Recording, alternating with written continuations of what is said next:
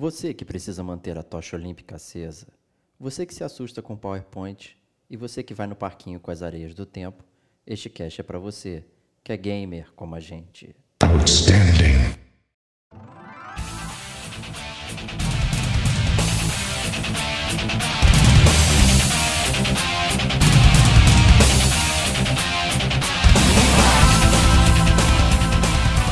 Diego Ferreira.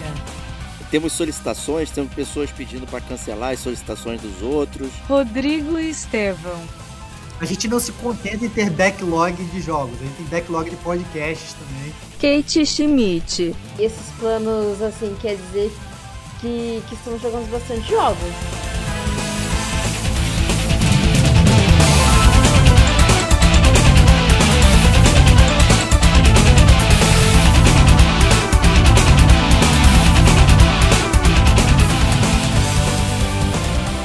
Este é o gamer como a gente.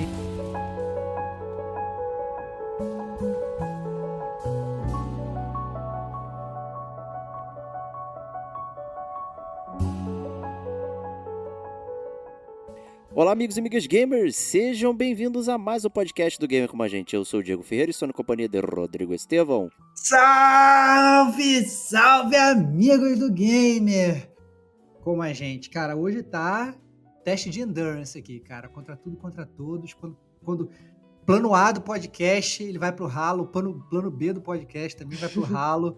quando surge uma viagem para São Paulo no meio do, do, do horário do podcast, ainda assim, aqui estamos para fazer parte da família do Gamer como a gente, cara. É isso. É isso aí, plano C. Então você vê que a gente é muito bem preparado, temos várias opções para todos os É isso, é isso, é, é isso. Uma, uma, uma, miríade de podcasts, entendeu? né? Um, um, leque de opções, sempre muito bem versados, né? Várias pautas frias, é sempre muito divertido gravar o Gamer com a gente. É isso aí.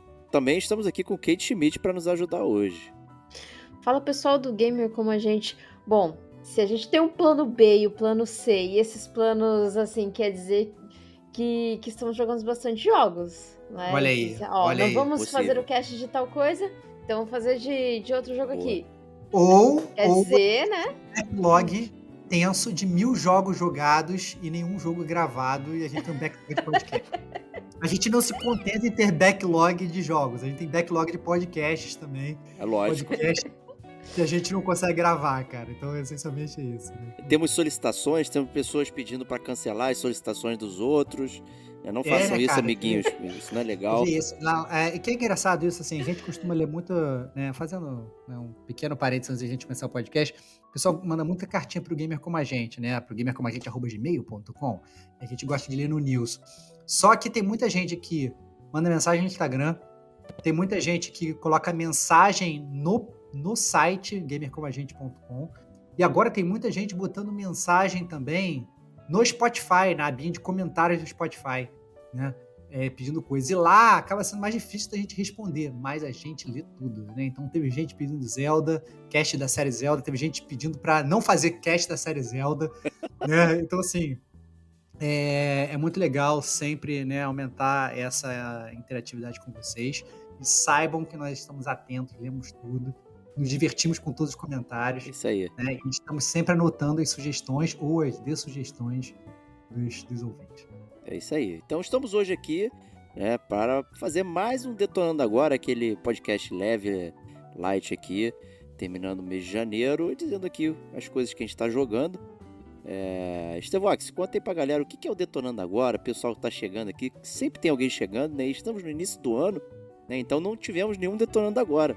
É isso, é isso. Pode ser agora- o primeiro detonando agora da história de gamers, que vai que algum gamer descobriu o gamer como a gente agora, né?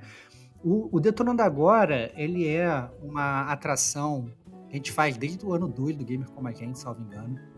É, será que foi até ano 1? Talvez tenha sido Não, ano 2, cara. ano 2. Não, Ano 2? cara. Eu acho que foi ano 1. Não, cara. ano 1. Um. A, gente, te- a gente estreou com o É. DLC número 1. Um. Número 3, É. eu acho.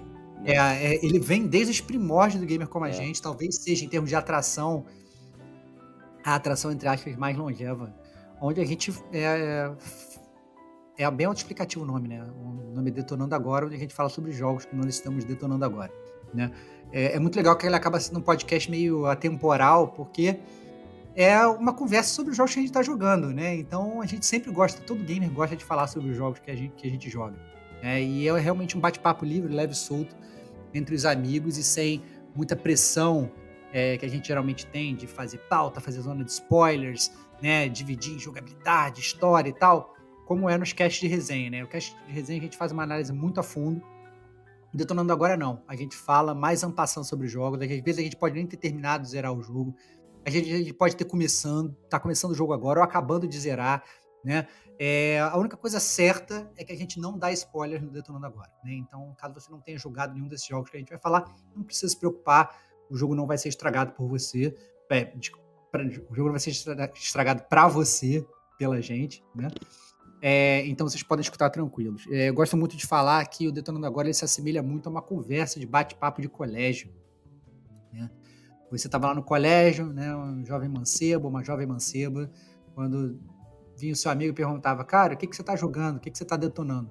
Aí você falava o jogo que você estava detonando, né? E aí o seu amiguinho falava o que, que ele estava jogando também. Vocês trocavam essa ideia, né? Do que vocês estavam jogando. Muito simples e tal. Você não quer spoilerizar o seu amigo, por isso não tem spoilers. E no final das contas, acaba os jogos que a gente fala aqui acabam sendo recomendados ou desrecomendados. Né? né o Diego gosta de falar assim. É, eu assumi para mim também essa, essa conjectura, porque eu acho muito legal, né? Às vezes a gente tá jogando uma coisa que a gente não tá gostando, a gente tá achando ruim. A gente fala, cara, tô jogando essa parada, então não jogue, sabe? Eu tô tomando tiro por você. Então isso pode ocorrer também aqui no Detonando Agora. É sempre muito divertido. É, ninguém é obrigado a gostar de tudo que tá jogando, nem devemos nos forçar a gostar, né? Vídeo último podcast aí do Backlog, né? Imagina, a gente já tem uma fila. Ainda ficar uhum. forçando a barra pra, pra, não, pra jogar só porque você né, tá ali na tua fila e tal, pô, né? Não é, não é o objetivo, né? Então, Detonando Agora acaba trazendo também esse, esse esquema aí de, né, de repente tem um joguinho que a gente não quer recomendar pra turma e tal, e tá tudo certo. Né? Faz parte do é show. Né? E é isto posto, estamos nós três aqui para batermos um papo. Dessa vez não vou rodar a roleta aqui da sorte e tal. Não vou rodar. Vai roubar, então. Vou, vai roubar. Vou, vou, vai começar roubando, cara. Sem roleta é, é, é, é, cara de roubo, cara. Sem roleta é roubo, roubo máximo. Eu vou, então, Isso. então, começar com a pessoa com, em ordem alfabética reversa. Então, aqui, Rodrigo. Caraca, cara, olha só, que gênio, cara. Que loucura, cara. Que loucura. Rodrigo, então, que é o último da, da, da ordem alfabética nossa aqui, ele vai começar primeiro. Então, prossiga aí, Stevox. O que você está eu, detonando eu achei agora? Que, eu achei que eu era Stevox, começava com E, então... Ih, ah, pô, desculpa aí, é, mas, mas não tem problema, como meu primeiro nome é Rodrigo, é assim. Roubou duas vezes ainda. É, roubou duas vezes. Criou, criou um, um, um, lema e rompeu com o próprio lema, cara. Olha aí, cara. Parabéns. Isso que é roubo, isso que é roubo. Você podia ter começado, vou, vou começar com pessoas que têm vogal no início. É boa, aí, cara. Pô, o, pior, é, o pior é que lá no Quem Somos do Game Como a Gente, você tá escrito Estevox, não tá nem escrito Rodrigo. Olha excelente, excelente, excelente.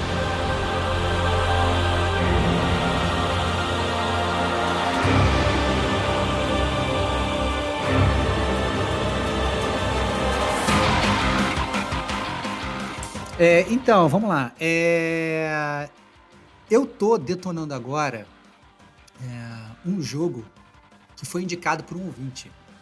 Eu acho que essa é a parte mais legal e essa é a prova de que o gamer como a gente acaba sendo muito colaborativo. Então, recentemente a gente fez um podcast do, do resenha do Slay Spire, que é um jogo de cartinhas.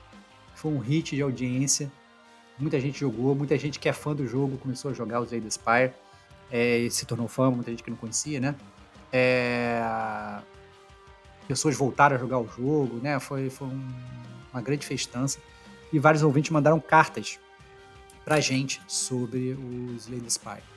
E uma dessas cartas, do nosso amigo André Rick, salvo engano, é, ele mencionou que ele era muito fã dos Lady Spy e tal, e ele recomendou alguns jogos que ele achava que tinha a mesma temática, a mesma pegada dos Lady Spy. Né? E eu, obviamente, anotei no meu coração, porque é isso, sugestão de gamer a gente não anota no papel, a gente anota no coração. Né? Eu anotei no coração as sugestões de jogos dele. É, e falei, bom, primeira oportunidade que eu tiver, eu vou jogar. Né? E atualmente eu estou jogando o, no PS5 o Jedi Survivor, né? que é um jogo longo e tal, essas coisas, mundo aberto, aquelas coisas lá, lá, lá. E aí eu precisava de um jogo meio que pra ser aquele aquele joguinho rápido ali, que, sabe, a gente pegou no celular e tal, não sei o que, jogou um pouquinho, teve aquele tempo e tal. E eu comecei a jogar o jogo que o André recomendou, que é o Monster Train, trem dos monstros. Trem dos monstros. Então, Trem, trem dos monstros, cara. Cara, e que jogo divertido, cara. Que Olha jogo aí. divertido. Jogo divertido. E eu comecei a jogar o Monster Train. É, assim, nessa, nessa pretensão de, cara, vou jogar pouco. E fui pego por um mais novo vício e tô, já tô totalmente viciado é, e totalmente explodido. A lá Slay the Spire. Tá, tá sendo bem divertido essa, ah, é? Ficou essa assim? minha, essa minha jogatina. Obviamente, não, não tem nem perto do número de horas que eu tenho Slay the Spire. Mas é aquele jogo que você termina uma run e você fala, cara, quero começar outra run. É, que você pega, você tá numa run, você percebe que você fez uma coisa errada, você fala, assim, hum, fiz uma coisa errada, queria recomeçar de novo, mas não vou recomeçar, vou ter que esperar essa run acabar, termina a run e já começa outra tentando re- refazer aquele, né, desfazer aquele erro que você fez e tal. Então, tô me divertindo muito, né? Mas vamos às temáticas do jogo, né? O jogo ele tem uma história, né? Uma história, ok, um passando, talvez não seja muito importante para a mecânica do jogo, mas é, a gente gosta que ninguém como a gente falar da história. A história do jogo é muito simples. Então, o inferno foi atacado pelas forças celestiais. né? Os anjinhos foram lá e venceram a batalha, cara. Essa é a grande, grande verdade. Hoje o inferno se encontra congelado. Um Eita, inferno totalmente congelado, não tem chama nenhuma e tal, não sei o quê. É, e apenas uma chama infernal resta. Né? Uma pequena pira, uma pequena fagulha, né? É, que é, digamos, ali a sobrevida do inferno poder, poder resistir. E, e essa, e essa, essa pequena chama, essa pequena pira, ela está dentro de um trem, que é o Hell Train, né? o trem do inferno. Né? E esse trem está, na verdade, caminhando para o inferno. E o seu objetivo, né? Você não é um anjo, você não é um cara que é tido entre as como um. Você é um membro das forças do inferno. Então você está dentro desse trem, junto com essa última pira. E o seu objetivo é chegar lá no centro do inferno com a pira ainda flamejante, no seu trem majestoso, botar a pira lá e reacender todo, todo o fogo do inferno. É isso. Né? Então, à medida que o trem vai andando, os anjos vão tentando abordar o seu trem, vão tentando chegar naquela pira, vão tentando apagar a pira, e você tem que impedir que eles cheguem, você tem que é, chegar no centro do inferno e tocar fogo em geral. É isso. A, a pira da- das Olimpíadas lá, tocha. A pira das Olimpíadas. É isso, cara. É isso, cara. Exatamente isso, cara. Cara, que perfeito. Você é. Você está carregando a tocha olímpica, né? A, a tocha olímpica do inferno, né? Pro meio do inferno. É isso. É, para acender, pra acender ali as chamas infernais. Perfeito. Ba- Basta uma pequena premissa simples pra poder movimentar e se divertir, igual os Lady Spire, né? Tem a premissa É. simples, mas que dá todo tudo que você precisa, né, Pra É caracterizar o cenário, personagens, né? E uma, uma coisa interessante aí dos Lady Spire é justamente isso, né? Então, como é que é o Monster Train? Já que o nome é, digamos, também tão óbvio quanto os Lady Spire, né? Então a gente tem um É. monstros e trem, né? É isso, é isso. Como é que tá Logo, isso? Monsters Train.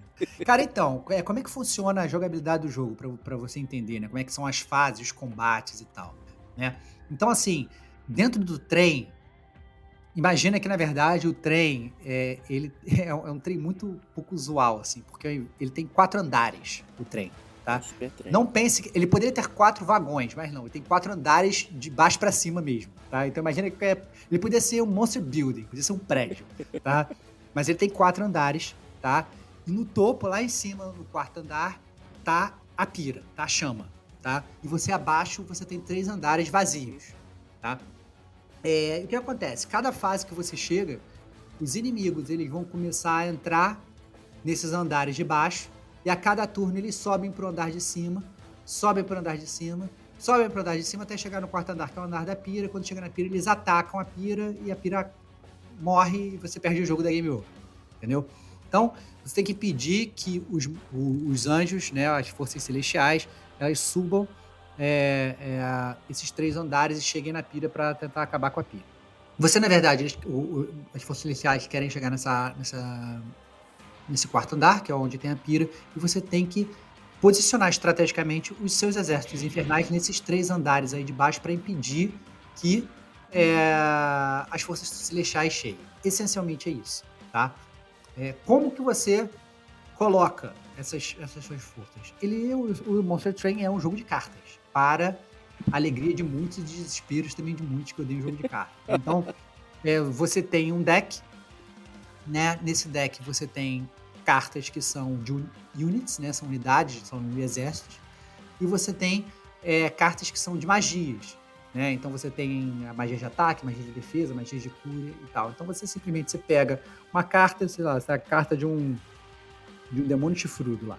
Aí você pega, você joga aquela carta, você escolhe o andar que você quer e aí aparece um demônio ali para defender aquele andar. Entendeu? Simplesmente isso. Ah, aí você tem também uma carta que é uma magia de ataque que vai aumentar o ataque.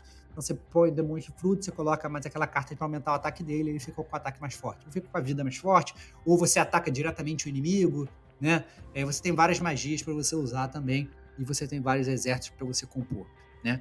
É, e aí, imagina. E, e, aí o que acontece? Cada fase você tem waves de inimigos, né? Você tem ondas de inimigos. Eu quando eu vi isso, quando eu comecei a jogar isso, eu tive aquela vibe de Tower Defense. Eu não sou fã de Tower Defense não, tá? É, eu acho que na verdade Tower Defense não porra. Falei, caraca, é um jogo de waves e tal. Só que você não sente como se fosse um Tower Defense. Você não uhum. fica posicionando para mandar tirinho, para não sei das quantas e tal. Ele é muito mais inteligente nesse sentido. Né? Mas a verdade é que o jogo sim ele funciona em waves. Então você vai tendo aquelas ondas, né? dependendo do número de fases, você, você vai ter bosses e tal, à medida que você vai é, é, jogando o jogo, aí muda um pouco a logística das ondas e tal. Mas essencialmente você tem o um número X de ondas por fase, e a cada onda, caso você não aniquile o exército daquele andar, o exército inimigo daquele andar, ele sobe para o andar de cima ele sobe para o andar de cima. E ele vai subindo, e, e, aí você, a cada, a cada onda, para e você tem a chance de lançar mais cartas, entendeu? Em quaisquer andares ali, tá? Ah, tá. É... Então é, é meio como igual o Magic the Gathering, assim, que você tem que baixar o, a, o, o, time que você vai bater, no caso. É, mais ou menos. É, isso, isso aí. Você joga ali o time que vai, que, que, que vai jogar e que então. vai dar porrada. Então é, você tem um é, mana, alguma coisa assim? Como é que é o limite? Não, é, é, você tem. Cada carta ela tem um, como se fosse um custo, né? Uhum. Então tem cartas que tem custo mais alto, tem exército que tem custo mais alto, tem magias que tem custo mais alto, tem outros que tem custo zero e tal. E você tem um número de mana é, para jogar por turno, né? Que obviamente você também pode aumentar de algumas formas e tal, para você ter mais mana para jogar, né? Então o jogo ele tem todas, todas essas jogadas, né? Então é, você tem artefatos a la Slay the Spire para você equipar também, que modificam o jogo. À medida que você vai jogando, e que nem Slay the Spire, você não é, uma, não é linear, você escolhe o caminho que você segue com o seu trem, né? Você literalmente uhum. escolhe com que trilho que você vai, né? E aí, algum, uns trilhos têm algumas coisas, outros trilhos têm outras, então você tem que pesar o que, que você vai fazer, e aí cada, e nos trilhos você vai ter artefatos para pegar, vai ter lojinhas, vai ter é, lugares para você, às vezes, duplicar exércitos seus, para comprar novos exércitos, para evoluir os seus exércitos. Você vai ter eventos que nem o dos Slay Spire. Ah, legal. Né? Tipo, ah, não, olha, pô, tem um evento aqui, você encontrou um mercador. O mercador fala, olha, pega essa carta de maldição e segure ela no seu baralho e seja meu brother, porque eu tô com essa maldição aqui. Então segura essa maldição aí. Aí você precisa, você quer segurar essa maldição? O que vai acontecer se segurar essa maldição? Fala, cara, eu vou te recompensar no futuro se eu segurar essa maldição. E aí você pode deixar o cara ver navios ou você pode segurar aquela maldição para ele, para ver o que, que você vai ganhar depois. Então, assim, vários.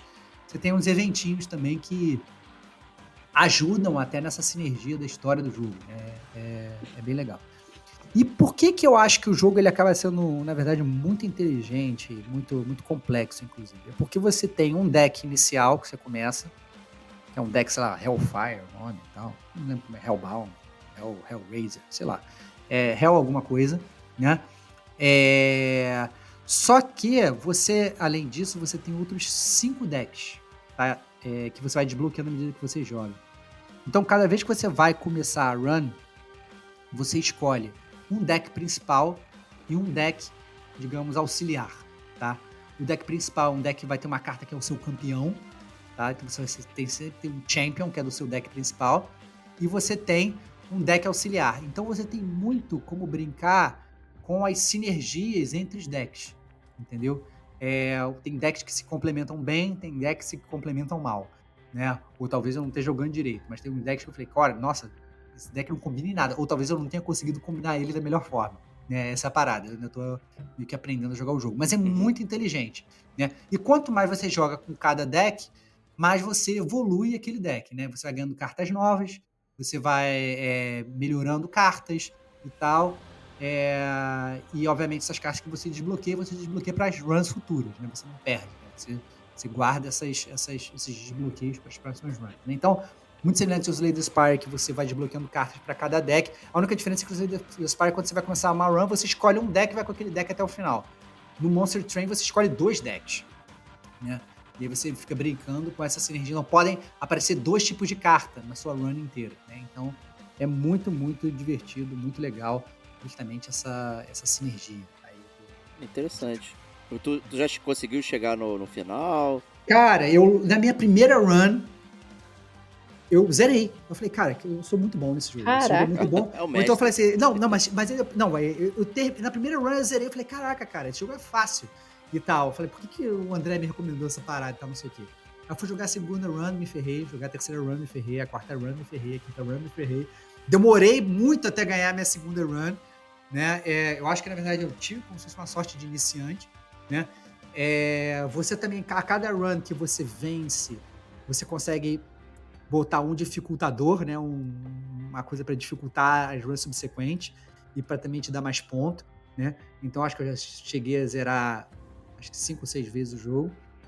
É, e eu fico sempre agora tentando não só evoluir os decks, mas também é, descobrir cartas novas nos decks que ainda estou evoluindo. Então, por exemplo, acabei de bloquear o quinto deck, né? Não tinha é, desbloqueado ainda o último deck. Então, você é, é, é, um deck de velas, então é, é, é muito divertido porque, é, como uma vela, à medida que o tempo passa, uma vela acesa, ela vai derretendo, o seu exército ele vai derretendo com o tempo. Então, você tem é, exércitos super poderosos, mas que duram pouco tempo. Você fala, caraca, como é que eu faço para gerenciar isso da melhor forma, né? E você te obriga a jogar diferente, né? Tem um deck lá que você meio que consome seus próprios amigos para fazer outras peças ficarem mais fortes. Então, o deck 1 vai fagocitando o outro.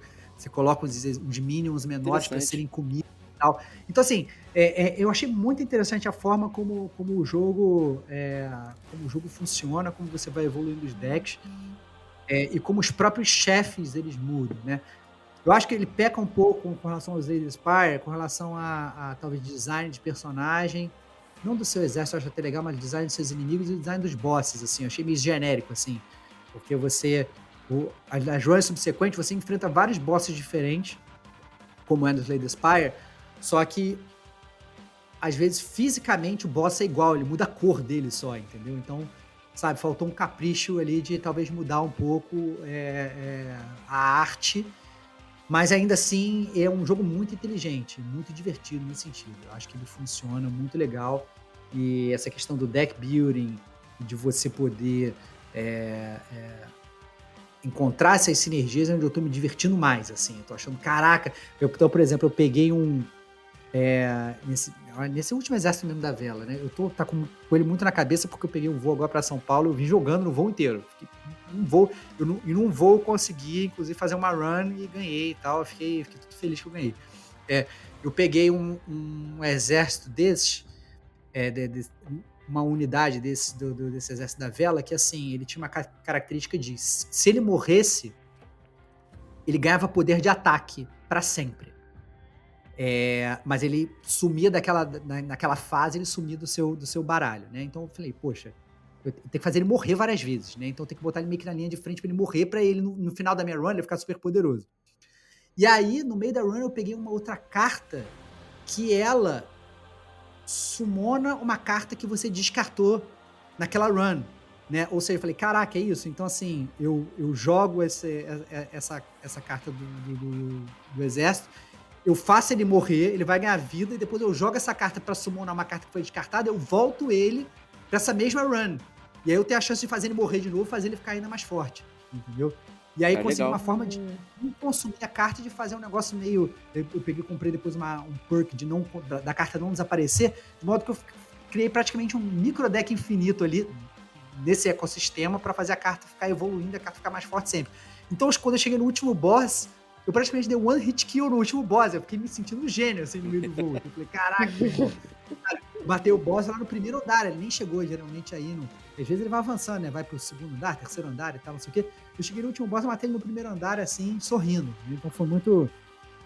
foi muito divertida a run e tal. Então, é muito inteligente quando você descobre essas sinergias de bobeira à medida que você vai jogando. Né? Eu achei muito, muito, muito legal.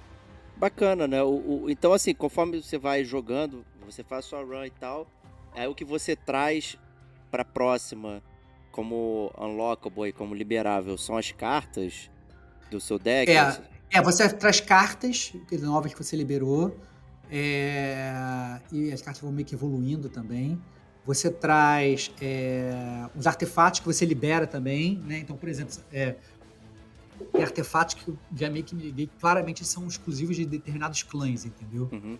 É, então você libera também esse artefato, que nem das Laser Spark, você também vai, vai, vai liberando Entendi. artefatos, né? É, e aí com isso você vai fazendo suas runs, né? Então ele é muito ele é muito inteligente, mas é muito engraçado esses jogos, eles têm uma curva de aprendizado que você fica justamente querendo jogar para melhorar a forma como você joga, né? E ele é muito acessível, né? Então ele, ele foi lançado em 2020, na verdade, o jogo já tem quatro aninhos, então Nossa. é, Eu achei que lançado- ele era mais recente. não, não, ele foi lançado em 2020 para Windows e Xbox, né? Salvo engano, ele tem na Game Pass de graça. Tem. Eu Tá. baixei. Eu Olha joguei um aí. pouquinho. Olha aí, olha aí. Então ele tem na Game Pass de graça. Eu cheguei a baixar ele lá atrás, mas acabou que eu não, não continuei. Eu não cheguei a jogar. Ele tem no Switch, foi lançado em 2021. E ele tem no iOS. e, Inclusive, eu estou jogando no iOS, é, joguei, baixei no celular, lançou em 2022, né? Ele só não tem, salvo engano, para Sony, né? PlayStation ele não vai ter se você. E não tem pra Android também. Ah, é possível que não tenha para Android também. não tem pra tem. Android. É. Então, então Diego, você ou, ou já baixa na cloud aí, na Game Pass, ou então no seu Switch. Eu acho que é um bom jogo pra você jogar É, no acho Switch. que é um clássico Switch, né? Uhum. É, clássico Switch, vai se divertir, né? É, mas é muito... Tô achando bem divertido, assim, tranquilo. Eu comprei ele na, na iOS, custou 39 reais. Ah, bom né? preço. Então, assim, pre- preço acessível, né? É, eu acho bem possível que para Windows ele esteja mais barato ainda, para quem tiver Game Pass é de graça, né? Então, não, não é um jogo muito caro e claramente vai dar horas e horas de diversão. É isso. Show. Beleza. Recomendadíssimo. Recomendadíssimo para os amigos gamers. Excelente. É isso aí. Obrigado aí pela sua avaliação. Não, obrigado, obrigado. Na verdade, é o André que recomendou o jogo, né? É, então foi. É sempre bom, mais uma vez. Mandem suas recomendações de jogos. Né? Acho muito legal que às vezes os ouvintes do Gamer Como a Gente eles escutam já começam a entender os, os gostos dos players aqui do Gamer Como a Gente. Falam, ó, esse jogo vai ser bom pro Stevox, esse jogo vai ser bom pra Kate, esse jogo vai ser bom pro Diego, né? Eles já fazem indicações assim diretas, né? Eu acho isso muito divertido. Então, é, foi- a gente aprecia muito, a gente gosta muito e aí cria essa retroalimentação, né? Tô ansioso para saber sobre as runs do, do, do André no Monster Train e de todos os outros, obviamente, né? Quem estiver jogando, é sempre muito bom trocar ideia. É isso. Maravilha. Prosseguindo, é, vou eu então rolar, rodar a roleta.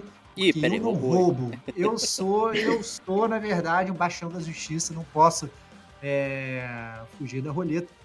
Mas rodando aqui a roleta, olha só quem caiu, Diego, meu Que grande isso. amigo. Diego Batista Ferreira, Diego Batfufo. Por favor, meu amigo, conte, conte para mim o que você está detonando.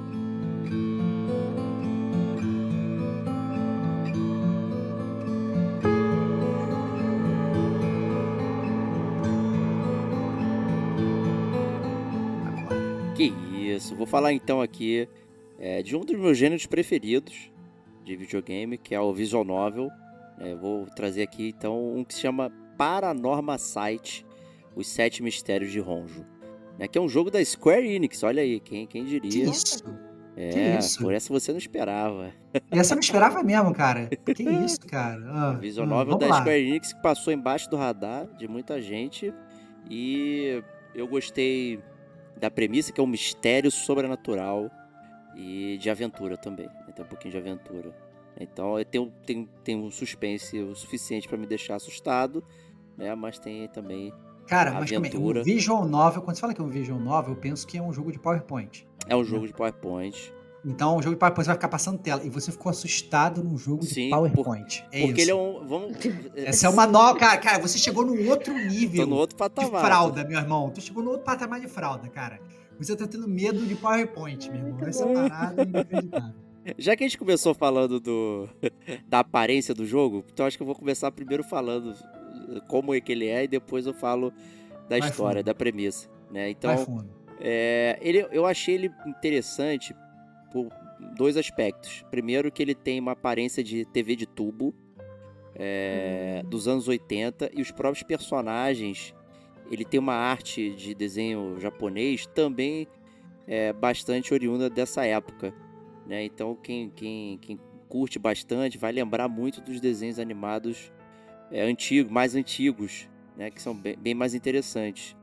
É, e ele tem uma, uma- uma tela meio abaulada, assim, então quando você olha a, tela do jogo, ela não tá chapada, ela parece que você realmente está vendo numa televisão.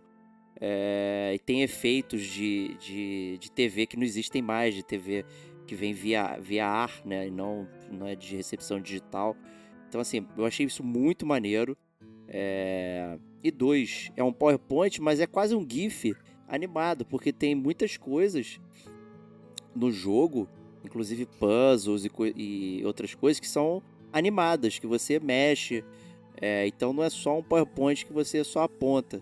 Né? Você tem realmente animações é, ocorrendo e você também pode é, interagir nas animações. Né? Então tem puzzle que você faz assim, assado. Não, vou, não posso descrever com muito detalhe Entendi. não. Mas, mas é. É. tipo aqueles outros jogos que você também gosta de ache esse item, né? Tipo, Não, não é. Não é. Não, sabe- como é que não sabe, é. sabe qual é essa parada que Sim, eu tô sim. falando? É Pixel Hunt, não é Pixel Hunt esse. Não é Pixel Hunt. Não, tipo, não ah, é. não, tem um milhão de itens na tela, acha aqui uma caneta. Não, não, né? não é Que Pixel se Hunt. amarra Não. nesses joguinhos também. Não, cara, também gosto, também gosto. Mas É. não é, não é Pixel Hunt. O jogo ele é bem, ele é bem tranquilo é, na questão de você avançar e tal. é, nesse sentido, você não se sente preso. O jogo ele é bem, ele é Uhum. bem, ele é bem tranquilo. E o próprio jogo oferece dicas de como você pode prosseguir. Tá? Então isso é uma coisa que eu, que eu achei muito interessante é, no jogo. é- São, são esses aspectos né, de, de- da aparência, de como, como você joga até um pouquinho diferente o- o jogo. Né? E aí vamos falar um pouco sobre o mistério. né? Então você tá aí nessa uma área que se chama Sumida, que é em Tóquio, né, no Japão. E por algum motivo existem fatos paranormais, por isso que é o Paranormal Site, ali, ocorrendo na cidade, ah, onde né, esse é um lugar amaldiçoado, né? Vamos combinar ali dentro do lore do Uhum. jogo. É, aconteceram sete, digamos, assassinatos, onde que ficaram lendários na história da cidade, onde é, cada pessoa que morreu, ela gerou uma maldição, né? Uhum.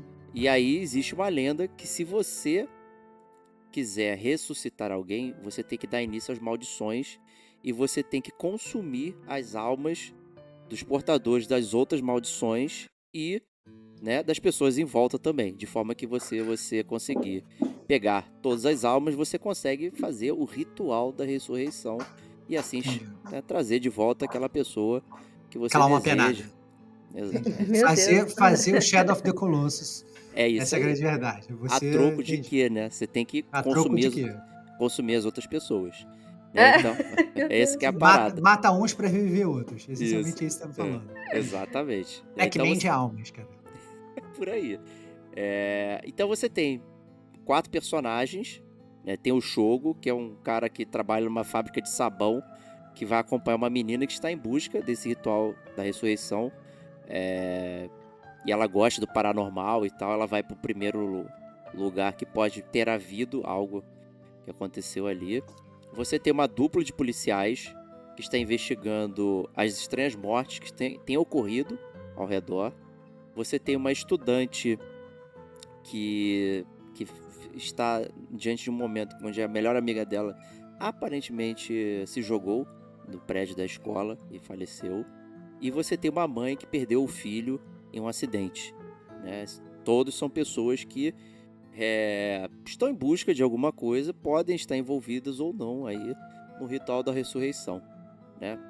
E por acho que não um spoiler, mas de algum momento esses personagens vão se deparar como portadores de maldição.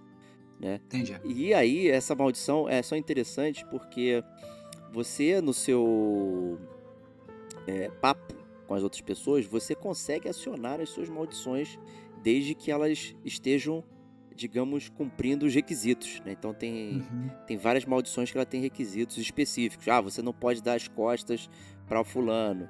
Você não Uhum. pode é, ter um objeto que, que incendeie, senão você pode pegar fogo. Né? Você tem. Mas como é que. Desculpa, assim, só pra já.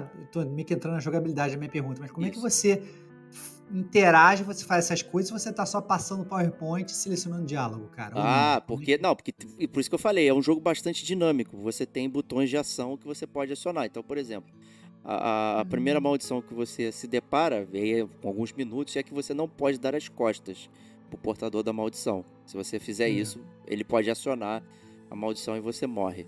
Né? E Uhum. aí, em determinado momento, você se torna o portador dessa maldição e, ao conversar, a, a- outra pessoa se despede. Ela fala, pô, valeu, até mais. E aí Ela você vai as lá costas.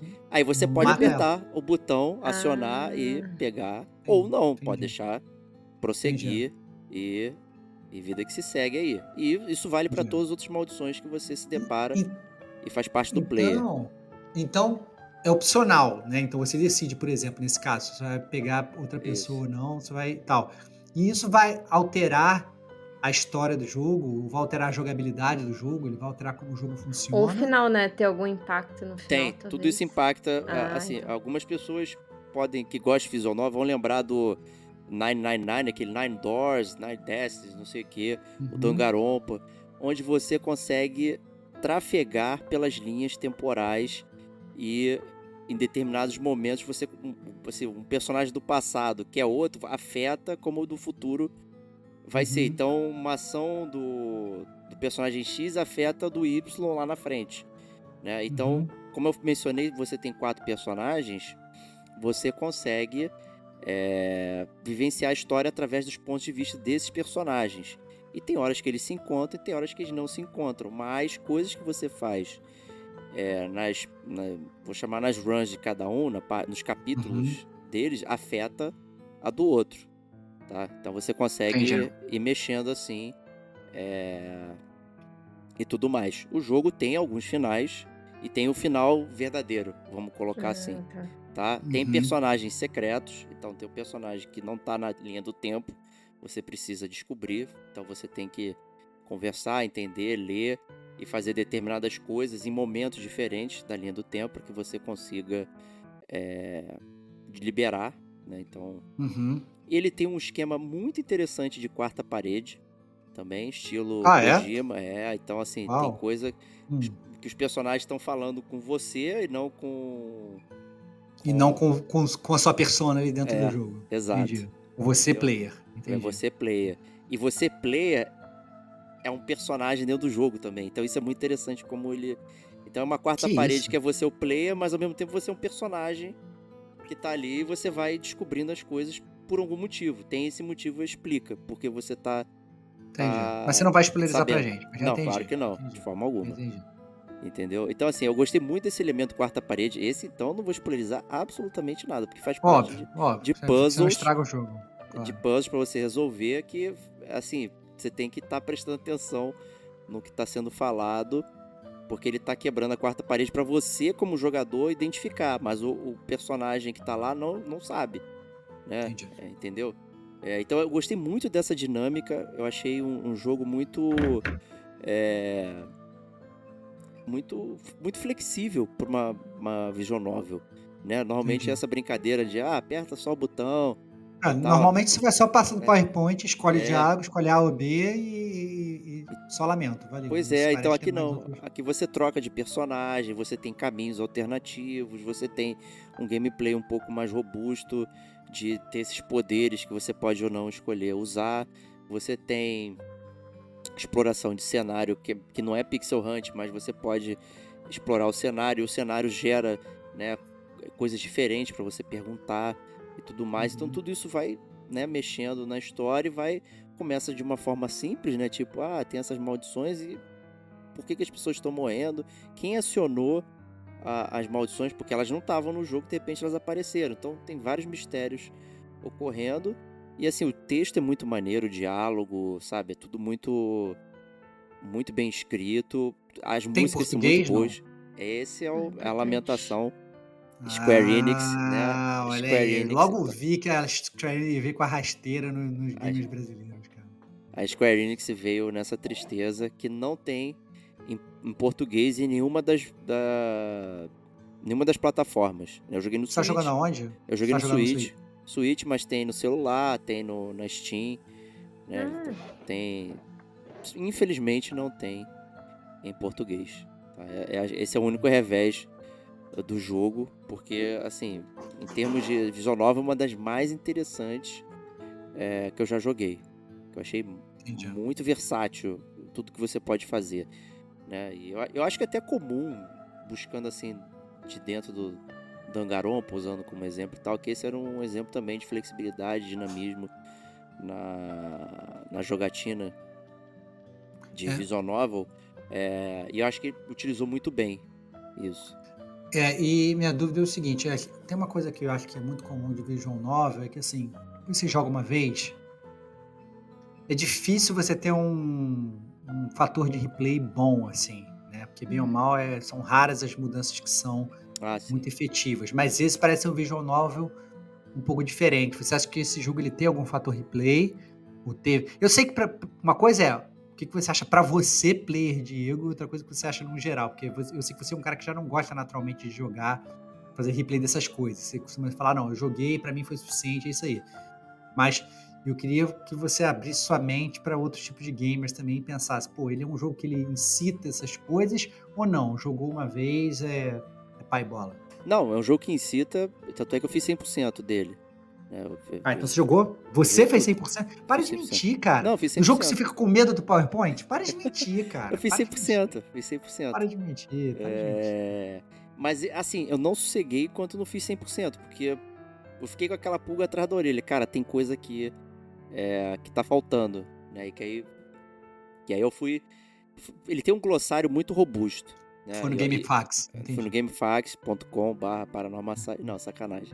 Ele tem, um, ele tem um, como eu falei, de quarta parede e tudo mais, tem um, ele tem um, um, um glossário muito robusto. Ele vai anotando tudo que você vai vivenciando, vai sendo anotado ali e tal. E tem puzzles que também são resolvidos através da leitura do glossário. que Você precisa responder determinadas coisas ali. né? Então tudo isso ajuda é, a você chegar no, no caminho final e conseguir é, terminar o jogo com, digamos, com um final verdadeiro. Vou chamar Entendi. assim, entendeu? Conforme você vai chegando Hum. perto do final, é, você termina o jogo, essa foi a minha impressão. Tem um final satisfatório, mas eu fiquei com a pulga atrás da orelha. Falei, cara, não é possível, meu. Tá, tá faltando ainda uma, uma, uma coisinha aqui que, que fecharia né, com, com, com louvor. Né? Não é que o final era ruim, Uhum. é que ficou uma ponta solta e não faz sentido, maluco. Porque Uhum. você olha no mapa, é, o mapa, o mapa mental onde tá a linha dos tempos, do, do tempo, fala, tá faltando coisa aqui, não tá certo. Porque o jogo ele mostra Entendi. ali, ah, você viu o final tal, né? É bem Entendi. tranquilo mapear essas paradas. né? Eu vi que ele é muito parecido com aquele. daquele também de histórias, que é uma série é, que tem no Playstation, que tem no Xbox, que é aqueles contos, sabe, de terror, e, e daí ele vai puxando com as linhas, né? Ah, você Isso, é. vivenciou esse, esse momento. Aí o momento que você não vivenciou tá ali assim, chavuscado, ou seja, um momento antes desse existe, então você um pouquinho antes ali, se você fizer uma escolha diferente, pode ser que você libere esse momento. Aí eu Exato, tava é. vendo os prints dele aqui, eu achei interessante. Então, por exemplo, se eu, eu posso voltar naquele momento a partir desse quadro, tipo um select. Ah, Pode, bom. você pode entrar em qualquer, Bem, qualquer né? momento do tempo e rever as cenas. E o jogo ele é muito generoso, que tem marcos dentro das cenas. Então você pode, sei lá, tá no Dentro capítulo- da própria cena, você consegue Você também escolhe. é, Ah, escolher qual parte da cena você quer ir. Você Isso. não tem que ficar passando PowerPoint todo do zero. Exato. Sim. Então, a partir de tal revelação, você consegue prosseguir. Ah, não, antes dela, pra eu poder escolher de novo. Pô, ele é muito generoso nesse sentido. É bem tranquilo. E você consegue ver vi- visualmente se você fez tudo ou não naquela cena. Tá? Ele é... Entendi. A televisão, ela tem um design ali. Cada pedacinho da tela é, uma, é uma um televisor. É como se você estivesse vendo. E aí você tem. Aí você consegue saber se você é, viu tudo ou não. Então, assim, você consegue a qualquer momento revisitar o passado numa boa. E juntar uma pista e, pô, personagem tal aqui falou isso, isso eu vi lá no capítulo 1 e não sei o que. Então tudo isso vai se juntando.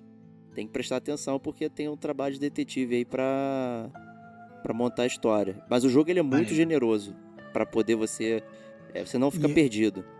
E outro staple também de jogos de é, Visual Novel. Dá pra você tomar game over ou não? Dá, dá pra tomar. Dá pra você tomar game over. Dá, dá. Entendi. Tem game Entendi. over.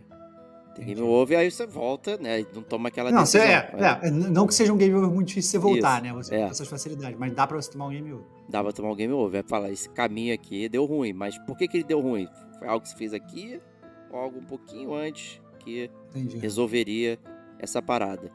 Tá? E até mesmo se você não quiser rever o, o diálogo, quiser ir só pra escolha, o jogo também deixa você acelerar facilmente isso. Então, ah, tá, não tá faz muito refazendo. sentido, né? A não ser que seja um negócio que você já fez, né? Mas pelo menos de primeira vez não faz muito sentido você ficar Não, na primeira, não, texto. lógico não. É, mas, Ah. mas se vai revisitar, você aperta lá o botão, ele acelera o diálogo rapidinho. E aí Entendi. você é, consegue. Então, assim, é, Facilidade, facilidade, né, Diego? É, Pô, eu acho então- assim, qualidade de vida, a arte, a história é muito interessante, um monte de coisa assim a favor é, do jogo, né? O único porém realmente é, é a barreira da, da língua. Né? Uhum. Infelizmente só tem inglês e japonês aí. E aí é demérito da, da, da Square Enix, como sempre. Mas é muito surpreendente esse jogo ter saído aí da, da Square. Sinceramente, eu não, não esperava. Eu adorei, assim, cada segundo eu achei muito interessante. E fiquei super, super preso no, no mistério de o que, que ia acontecer, como é que ia resolver e tal. Tudo isso pra mim foi, foi excelente. Então, se a barreira linguística não for um problema pra você, amigo gamer, acho que merece curtir aí Paranormal Site. Os sete mistérios de Ronjo. Muito maneiro, muito maneiro mesmo. Martin Zero, né? Da Martin Zero. Porque, nossa, nunca ouvi falar desse jogo. Parece muito interessante. É um jogo que eu jogaria com certeza. Joga, joga. Gostei bastante. É o inglês, assim, é mais tranquilo. É, não é é aquele tipo tranquilo. inglês de Skeleton, não, né? Não, não, não.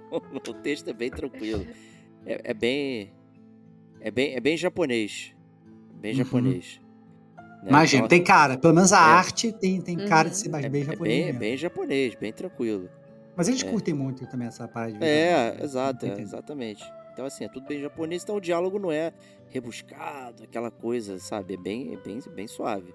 É, tá, tá tratando de temas, temas normais, assim, não tem não- a profundidade do Disco Elysium, né? Você tem o mistério né, de horror, morte e banalidade do Japão, tudo ao mesmo tempo, né? Se juntando aí nessa parada. E é isso, Paranormal Site aí pra vocês. Muito bom. Boa pedida. E vamos lá então. Então, já que são- estamos em três, né? E eu e o Stevox já, já fomos, né? Acho que só sobrou. Sobrou, né? Sobrou. Não Melhor tem nem como roubar, né? Melhor que ficou pro final, né, Kate? Fala aí, né, cara? A gente sempre de deixar a Kate pro final, porque ela sempre traz petardo pra gente. É isso aí. Então, Kate, conta pra gente aí o que você tá detonando agora.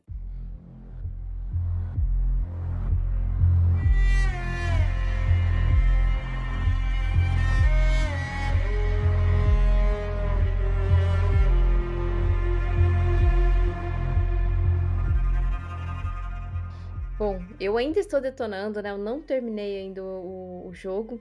Quê? É, Mentira, mentira. Calma não aí. terminei. A gente vai falar sobre um jogo que ela não terminou. Senhoras e senhores, atentem-se nesse momento histórico do Gamer Como a Gente. Ela eu começou não agora. consegui terminar. começou agora, por isso. É Mas acho que eu tô da, da metade pro finalzinho já. Eu acho, né? Uhum. Acredito eu. Pelo, pelo. É que a gente mais ou menos contabiliza isso quando a gente vai liberando habilidades, né? Quando a gente vê que a gente Uhum. já ganhou quase tudo, é, chegando no final do jogo.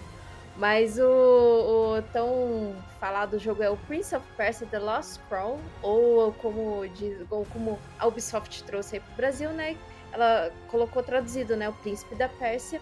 É, a coroa, acho que é a coroa perdida mesmo, que eles, que eles colocaram como tradução. Legal. Mas o, o jogo, ele tá totalmente traduzido em português, tá? As legendas, não dublado, mas traduzido. Muito bem traduzido, tá? Não tem nenhum problema com tradução, então achei super legal da parte da Ubisoft. Muito embora que ela traz sempre a- as traduções aí de vários jogos, já tem um tempo, né? Mas, bom, É um jogo aí da, da Ubisoft que veio prometendo bastante, de uns dois anos pra cá, né? Ele foi. Ele tava nas mãos da Ubisoft lá da Índia, que acabou se enrolando no desenvolvimento, saiu das mãos deles e, e foi para as mãos da Ubisoft é, francesa mesmo, né? A equipe lá da França, que foi a equipe responsável pelo Rayman Legends. Pô, né? legal, então, hein? assim, já, já é uma equipe que tem um know-how bom. bem, bem excelente ali para esse tipo de jogo. Mas, bem, basicamente ele é um Metroidvania, né? Mas ele é um Metroidvania bem, bem simples, se você tem em vista alguns, alguns aí um pouco mais complexos. Ele tem aquela questão do backtracking e tudo mais, que você tem que ganhar certas habilidades para acessar certos locais, né? Mas, ah, em suma, o- a história do jogo é mais ou menos assim: é o personagem principal que você vai controlar é o Sargon, né? Ele é um dos integrantes do grupo dos Imortais, que é um exército persa, que historicamente, né, foi muito famoso, é, que foi que lutou contra aquele Es- Esparta, né? Que foi que lutou contra o exército de Esparta. Então ele faz parte desse exército e ele faz parte, inclusive, de, um, de uma parte ali do exército que faz a guarda da família real, né? Que são sete comandantes, generais ali, 12 mortais que fazem essa guarda do, do- da família real. Só que falha miseravelmente, né? Porque o príncipe ali da, da família real foi sequestrado. Muito É, bom, excelente. Adoro. e ah, é muito bom, achei isso muito bom. E daí o príncipe ele é levado para esse monte Kiwaf, que eu acho que é assim que fala, né, Kiwaf. É, é um local, é, esse local para onde ele foi levado, é, onde o tempo ele passa de uma maneira misteriosa ali, ó, as areias do tempo, é onde a Kate arruma tempo para jogar o Ah, Olha aí, tá aí, viu? explicado, tá explicado, tá explicado. To- tem toda uma lore, gente, tem toda uma Tá headcanon aqui. explicado. Ah, tá explicado. Agora a gente entendeu tudo. Aí, é, basicamente, Sargon, ele parte pra, pra jornada dele pra conseguir ah, libertar o príncipe, né? E saber o porquê que essas pessoas estão sequestrando o príncipe, qual que é a motivação e tudo mais. A história é muito legal. Porque, assim, você fica muito engajado mesmo em saber por que, que aquilo tá acontecendo, né? É muito bem construído, os personagens são super legais, os diálogos estão muito bem feitos, sabe? Não é aquele diálogo que tá ali porque tem uma história e precisa ter um diálogo, sabe? Então é um diálogo bem construído. E dito isso também, é, tem muitas coisas ali no, no mapa, é, coletáveis ou até mesmo locais que você para e você consegue.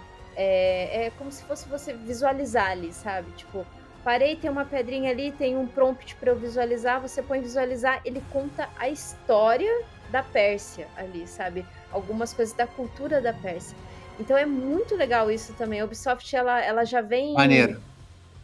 colocando Maneiro, isso maneiro. Não é só, não é só um joguinho Creed. de ação genérico, Não, né? Ele tem, tem um contexto histórico maneiro, legal. Exato, porque ele contextualiza essas questões históricas para poder é, colocar coisas é, na, naquela narrativa que ele tá te mostrando, entendeu? Então, ah, ele, ele vai é, contextualizar algo da cultura da, da, da Pérsia ali para ele poder contar mais sobre esses imortais ali, sabe? Que historicamente, né, tem ali a lenda dos imortais, sabe? Então eu acho que essa, essa união, a, Ubisoft ela conseguiu fazer essa união muito bem feita. Ela já vinha fazendo no Assassin's Creed, só que Assassin's Creed eu acho que fica muito à parte, porque é muita coisa para ler. Aqui É. não, aqui você tem de uma maneira a- apresentada de uma maneira um pouco mais fluida, sabe? Não é tão, não é texto grande e é algo que ah não, vou ler aqui, né? Que eu quero saber mais ou menos o, o- a, a respeito da cultura do, do, do local, né? Eu quero, eu quero Mas- saber que estou muito curioso. É, Hum. Eu joguei o Prince of Persia na, na- na BGS, né? Mas obviamente jogar demo em feira não, você não consegue aproveitar tudo que o Concentrar, né? É, concentrar, realmente ter aquela imersão. É legal, você consegue ter um look and feel do jogo, mas você não consegue ver tudo. E o Prince of Persia, ele sempre foi muito característico por aquele jogo 2D refinado, aquele combate legal, aquela questão daqueles micro puzzles ali de você andar, puzzle de tempo, puzzle de, de pular no lugar certo, cair na plataforma certa e tal, essas coisas todas, né? Uhum. Prender na parede e tal, essas coisas todas. Como é que tá a jogabilidade desse Prince of Persia? O que, que você tá achando? E, obviamente, porque eu entendo que um jogo, o jogo lá de trás, se simplesmente fizesse ele hoje, acho que os gamers iam reclamar muito, né? Que iam faltar várias coisas, mas você já falou que tem habilidades, essas coisas todas. Como é que você faz um apanhado geral desse, desse Prince of Persia 2D, remasterizado praticamente, aí, ou remakeizado, talvez, nessa nova versão do Prince of Persia para a geração atual? Ah, ele foge bastante do, do que Prince of Persia vinha, né? Porque acho que faz 13 anos do, do último jogo do Prince of Persia Que triste. a contar desse. então ele, ele faz um pouco diferente porque ele é um Metroidvania, né? Então ele vai seguir muitos padrões de Metroidvania. É, a começar, que é ali você escolhe a dificuldade do jogo. Não tem aquela dificuldade do fácil, normal, difícil. Tá? Tem a dificuldade do jogo do tipo, é, você escolhe entre a dificuldade explorador, no qual você não vai ter é, nada guiado, nada falando, ó, agora você vai aqui no mapa, tá? Ó, aí fica piscando ali o, o, o, o local que você Waypoint. precisa, aquele pin, é, aquele Uhum. waypoint, sabe?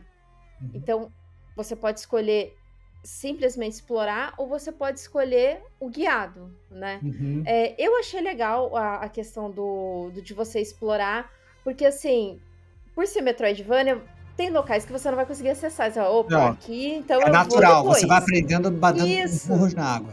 É. Isso. E o mapa, ele tá bem tranquilo de você se localizar, sabe? Tipo assim, é, não tem como se perder. O mapa tá bom mesmo. Você acessa ali o mapa, você sabe certinho onde você tá. É...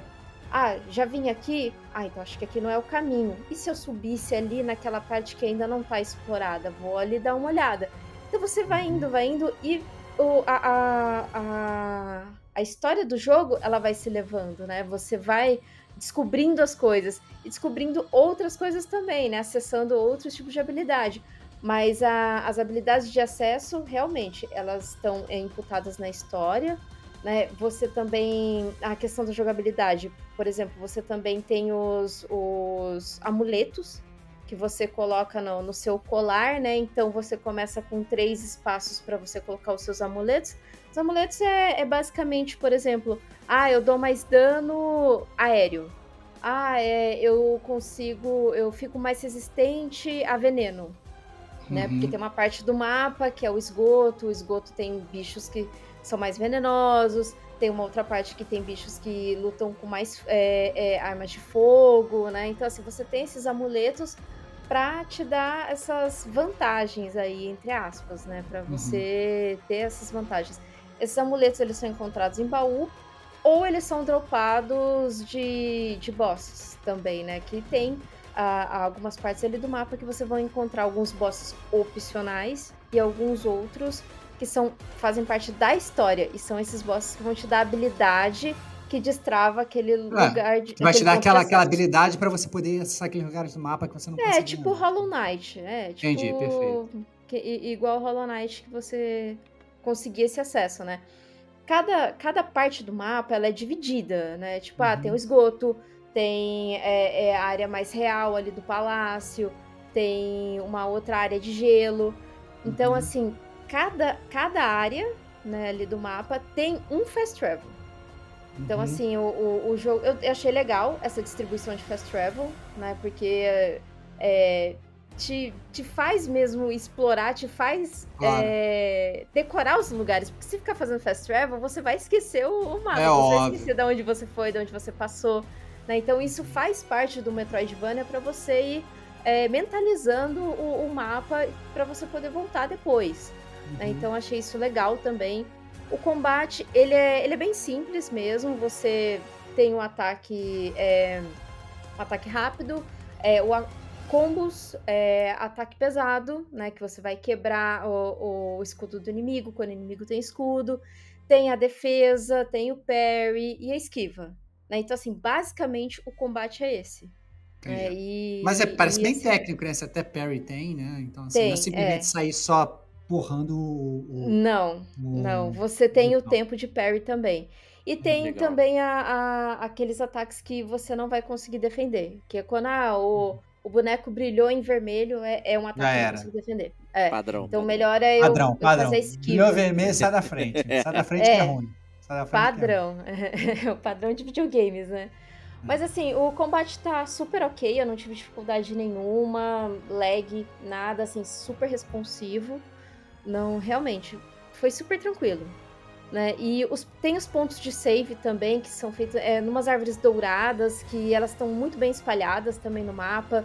Elas não são tão assim, uma longe da outra.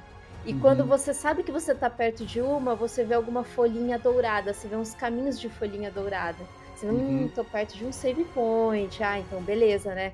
Já, já, já fica um pouquinho mais tranquila, né? Uhum. Você tem a, a sua cura, a sua cura que você, você começa com duas, né? Du- duas poçãozinhas ali pra você se curar.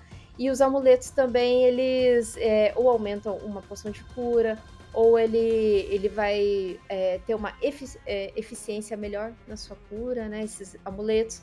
Tem os vendedores também que vendem amuletos, que vende é, upgrade da, da sua cura. Ao invés de duas poções, você vai ter três agora. Ah, Entendi. é, comprar um mapa daquela área, sabe? Então, assim, você ganha essas moedas para você também conseguir comprar essa- essas, essas- esses itenzinhos, assim, durante a, a sua jogatina. Tem Entendi. upgrade de arma também. E aí, como é que é essa parada do upgrade? Você tem a, a Hidden Blade do Assassin's Creed que não mata ninguém, É. fica aquela faca cega ali, ou, ou dá pra faca você ver como é que funciona, é, como, é, que- como, é, que- como é que funciona esse upgrade de arma? Não, esse upgrade de armas, ele é. ele tem.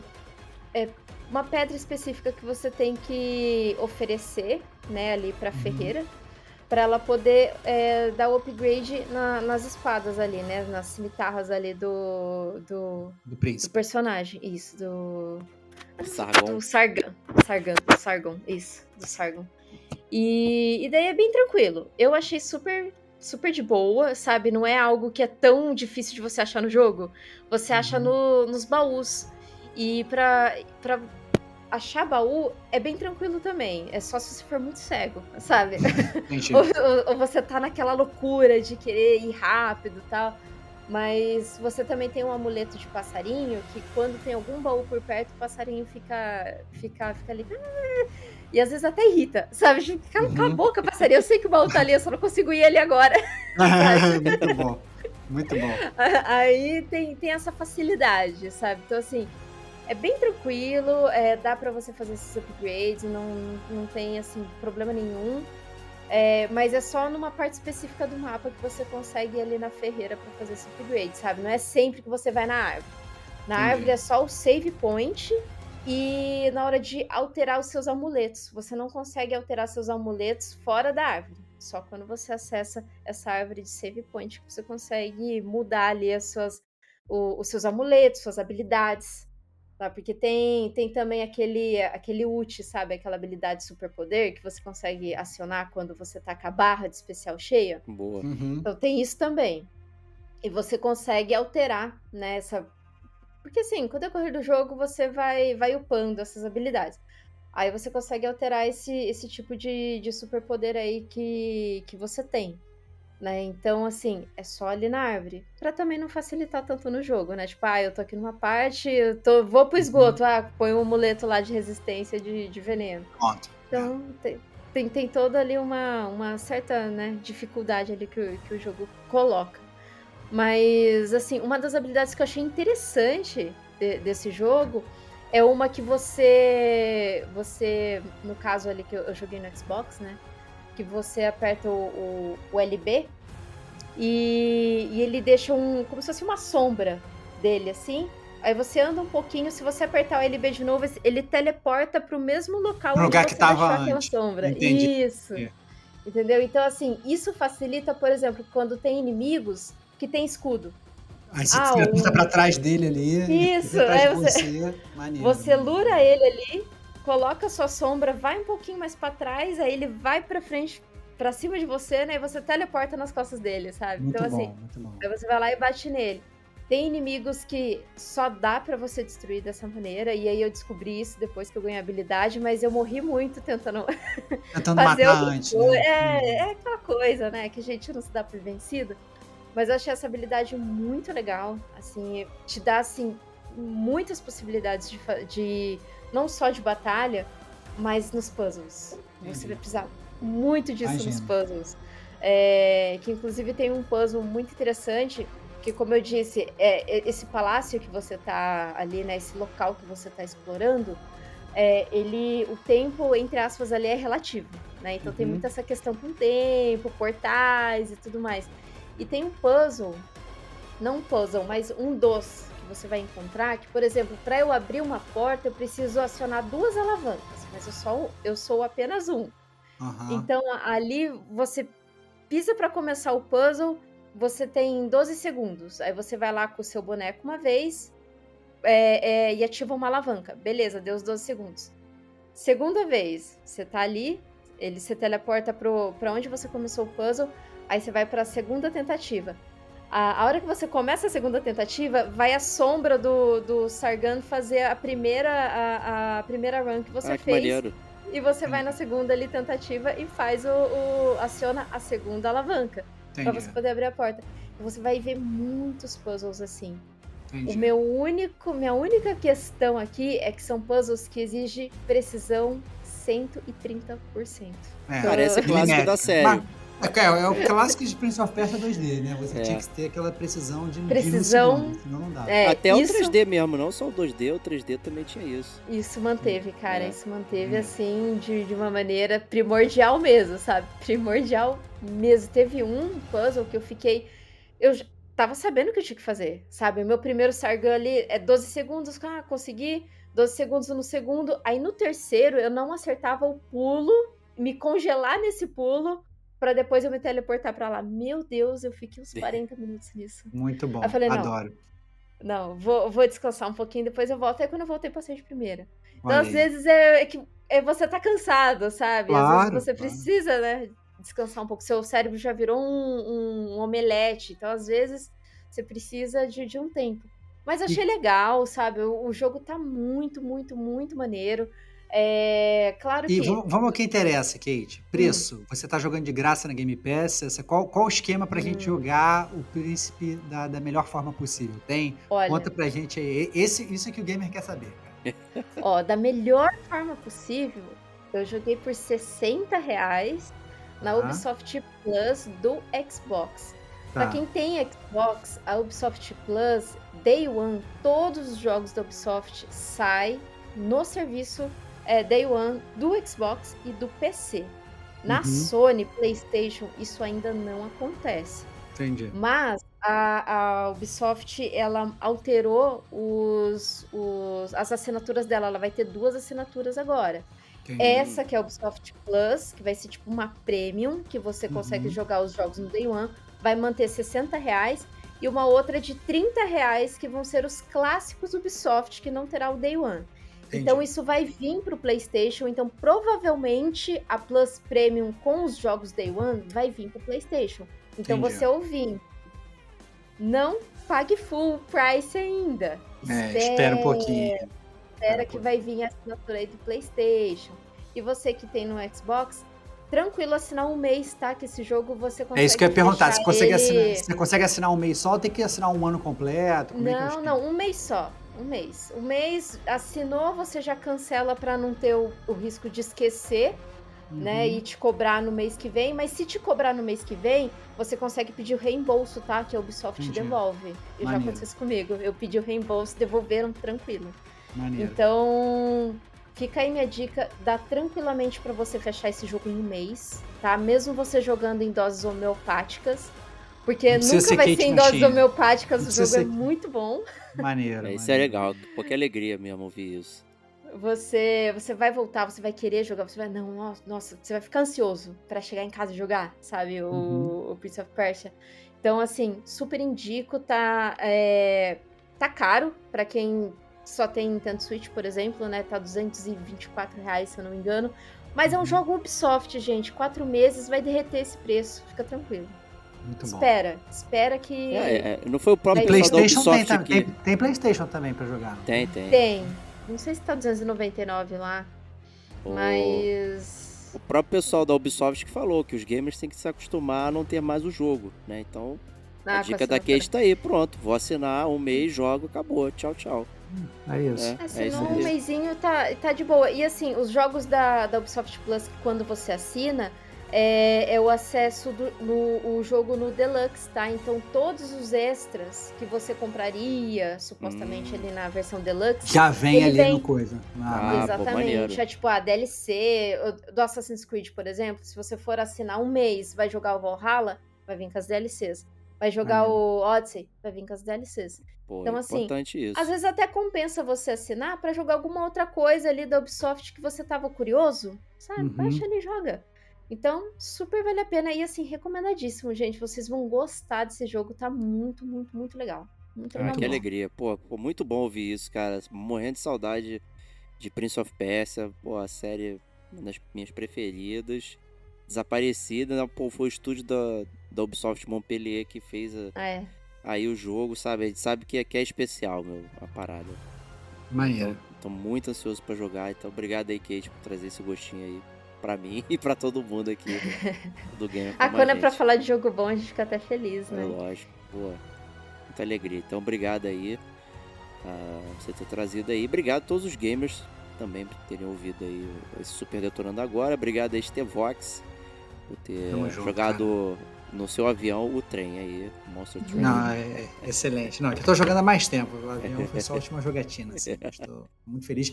Mandem mais sugestões de quais jogos, quais pepitas o gamer como a gente tem que jogar, cara. Isso É é, isso aí. importante. Não só os casts que vocês querem que a gente grave, que isso é maneiro, né? O É, pessoal verdade. falando, é. ó, a gente quer tal cast e tal. Isso é muito maneiro, né? Então sugiram Uhum. casts e sugiram jogos pra gente jogar também, cara. É, no, no Detonando Agora é maneiro essa via aí de que é da que a gente fala aqui, vocês acabam jogando, não jogando e tal. Mas é bom ser uma via de mão dupla. Então recomendem jogos pro gamer como a gente também, que vocês estão jogando que vale a pena. É É, inclusive o Estevão trouxe um jogo que foi recomendado É pelo isso. ouvinte, né? É isso, é isso. Muito isso maneiro. Trocar essa, essa troca é sempre muito legal. É, gente, semana que vem, dia 29 de janeiro de 2024, super live do Gamer Como a Gente aí, é, com o GCG Awards chegando aí, então... já- Finalmente, cara. o evento do mês de pô. janeiro, cara. O Premiação do gamer como a gente, cara. É isso aí, então se preparem, vai ter aquele esquenta, vai ter papo, já venho aí com, com coisas na cabeça e se preparem aí pra festejar com a gente aí, mais um ano de Gamer Como a Gente, com todos vocês. E é isso, né, Estevox? A gente vê a geral lá, hein? É, estaremos lá, estaremos lá, ansioso pro GCG Awards, o verdadeiro prêmio da indústria gamer, né? É, onde a gente premia realmente ano passado, a gente espera o ano terminar, a gente premia. As categorias do gamer como a gente, para quem não conhece, elas são muito únicas, a gente tem toda uma regra de premiação que é diferente. A gente tem uma regra de escolha de jogos que também é diferente, adequada ao gamer normal, ninguém aqui é milionário, né? Então é sempre muito divertido, é um momento muito legal do gamer como a gente. E é o nosso mês de aniversário, né? Então a gente faz anos agora em janeiro e a gente vem comemorar esse level up no, Gamer como a gente ao vivo com vocês. Vai ser muito maneiro.